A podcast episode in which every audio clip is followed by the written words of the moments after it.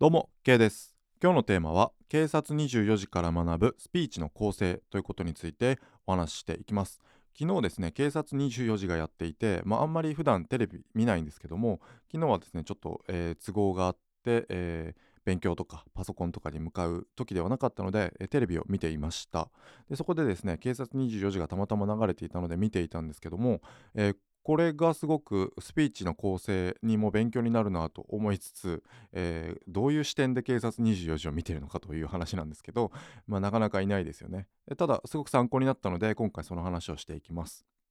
えーこれからの、えー先の人生でですねスピーチの場面まあ多かれ少なかれあなたにもあると思うんですけどもまあ身近なところで言えばなんか朝礼で話してくださいとか、えー飲み会のあれですね何でしたっけ乾杯乾杯のあれを取ってくださいとかっていうことがあると思うんですけども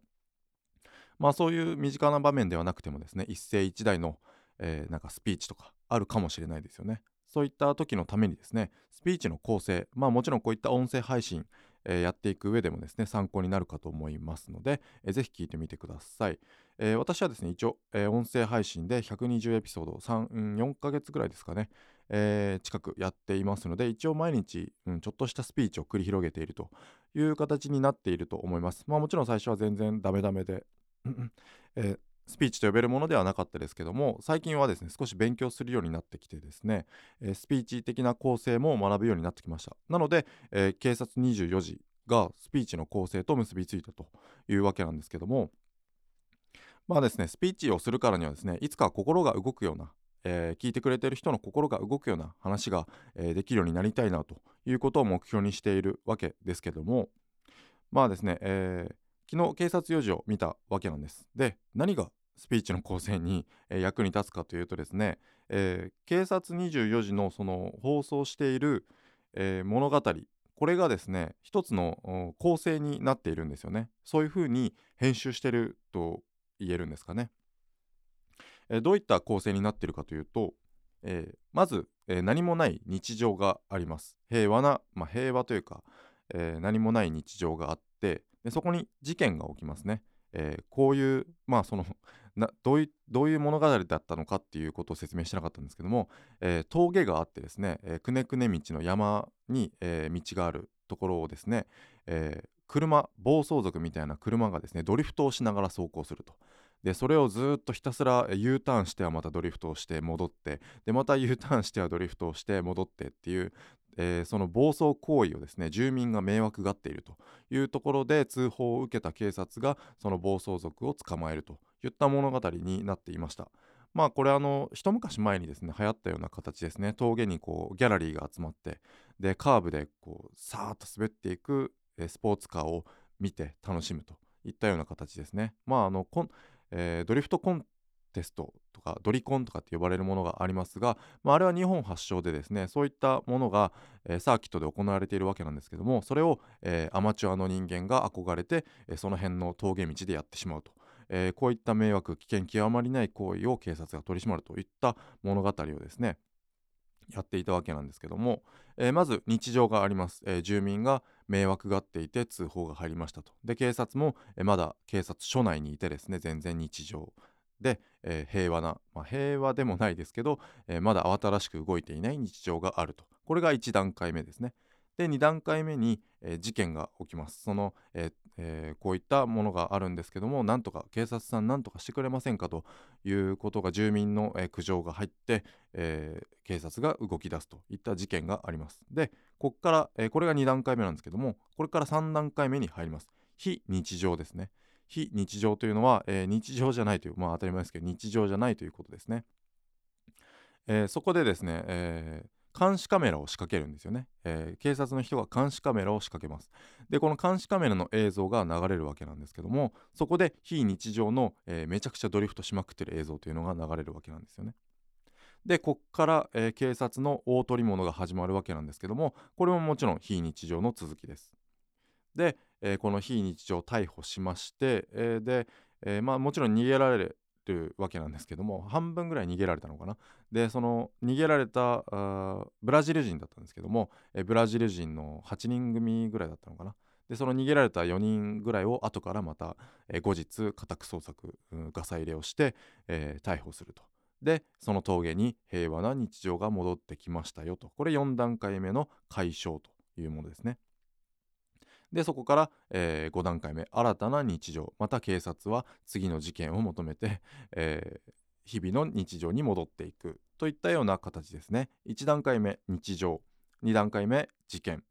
3段階目非日常。4段階目解消。5段階目新たな日常。こういった形でですね、えー組み立てられていました。で、えーまあ別に警察24時がだけがこういうわけではなくてですね、えーほとんどの世の中の物語はこういった形なんですよね。で昨日話したようにですね、えーコナンみたいに最初に犯人がわからないタイプ。でシャーロック・ホームズのように、え最初に犯人がわかるタイプという形で分かれるという話を昨日したと思うんですが、まあ、昨日の警察4時の、えー警察24時の話はですねちょっとシャーロック・ホームズタイプに近かったですね、え私あんまり普段そういった物語とかはあんまり見ないので、ええーあんまり例えが思いつかないですねなんていう話をしていたんですけども、えー昨日警察24時の20、えー警察24時を見ていたらあこれじゃんと思ったんですよね。えーなぜかというと最初に映像が流れます、えーめちゃくちゃドリフトして警察を振り切る、えーブラジル人まあブラジル人みたいなことはもう最初から言っていましたね。でなんかモザイクかかった顔で、えーなんかこう押し問答している姿とかもうめちゃくちゃ壁に体当たり壁っていうか山に体当たりガードレールに体当たりしながら、えー七点抜刀しながら逃げていくそのスポーツカーぐちゃぐちゃになりながら逃げていくスポーツカーの断片的な映像を最初に見せたりとかですね。そういった形で注目を集めてこれからこういう、えー結末を迎える物語を、えー放送しますよということを、えー表してからですね。で、えーその後に日常からこの1段階目の日常からスタートしていくと。いう形を繰り広げていました。はい、でこれがどうやってスピーチと結びつくのかっていう話なんですけどもスピーチの構成基本的に、えー一番最初挨拶しますよね。でアイスブレイクと呼ばれるものを行います。これは緊張を解きほぐすためのものなんですけどもまあちょっとした世間話をしたりとか、えーその、えースピーチをするまでの、えー会場に来るまでの出来事を話したりとかですねよく講演家の人とかがするんですけどもそういったものをうまく、えー全体的な、話につなげていったりとかっていうことをプロの人はしますね。で3つ目にフレーミングといってじゃあ今日はこういった話をします。で、えーポイントは、えーこの3つですみたいな感じで全体像をざっくりと話しますね。で4つ目事件ですねさっき話した日常事件非日常解消新たな日常こういった、えー事件を話しますこれが、えー物語というかそのスピーチの肝となる部分ですねここで人を引きつけて感動させたりとかそういったことをしていきますで最後に、え自分の意見を言ってでまた、えー最後にじゃねえな、えー次に自分の意見を言ってで最後にまとめます。今日はこういう話をしました。ポイントはこういうことですと、えー形でスピーチの、まあ、構成というものがありますね。もう一度言います。挨拶。アイスブレイク。フレーミング。事件。意見。まとめ。この6段階でだいたいこのスピーチっていうのは構成されていてで昨日見た警察24時とか、まあ、映画とかですね、まあ、YouTube の講演している人とかの動画とかでもだいたいこういう形で進んでいきますね。まあスピーチじゃなくてもですねなんかこうノウハウ系とかをまとめている人でも、えーえー私はこういうもので、えーこれからこういう人に向けてこういう話をしていきますという形でまあえー挨拶とかフレーミングとかをしつつですねで物語で、えー話していくといった、まあ、ノウハウ系で物語はないですけども、えーそういう形で話していくということですね。えーこういった人たちが非常にこういう、えー話の枠組みで話している人が多いです。でこういったことに気づくためにはですねまずこういう構成の型があるんだよということを気づかないとですね、えーただあすごいこの人はすごい話がうまいんだなとか、えーすごく感動させる話をでできる人なんだなとかやっぱりすごいなとかっていう感じで漠然としかそのスピーチの構成っていうものに気づけないんですよね。えーなのでですねこういった枠組みがあるんだよということを頭に置いて、えー日々のですね YouTube とかテレビとか映画とかこういったものを意識して見てみるだけで、まあ、私のようにですね昨日の、えー警察24時みたいなちょっとしたまあこれあんま言っていいのか分かんないですけど非常にくだらない、えー番組を見るだけでもですね、まあ、15分ぐらいでしたかね、まあ、それだけででもですねばあためになるなと。あそういう構成で作っているんだと。なんかこうそういった視点で見るとくだらないものも、えー、なんかこう面白く見えてくるというかまあ基本的にスポーツカーがボコボコ体当たりしながら逃げていく姿っていうのは、えー、ちょっと気になったんですけども、えー、まあ基本的にはくだらないですよねだけど、えー、何事なんなんてことないこうテレビの、えー、一瞬の出来事とか、まあ、CM とかもそうですよねそういったものでもえー、こういったふうに意識して見てみるだけでスピーチの構成に役立てることができるんだよということですね。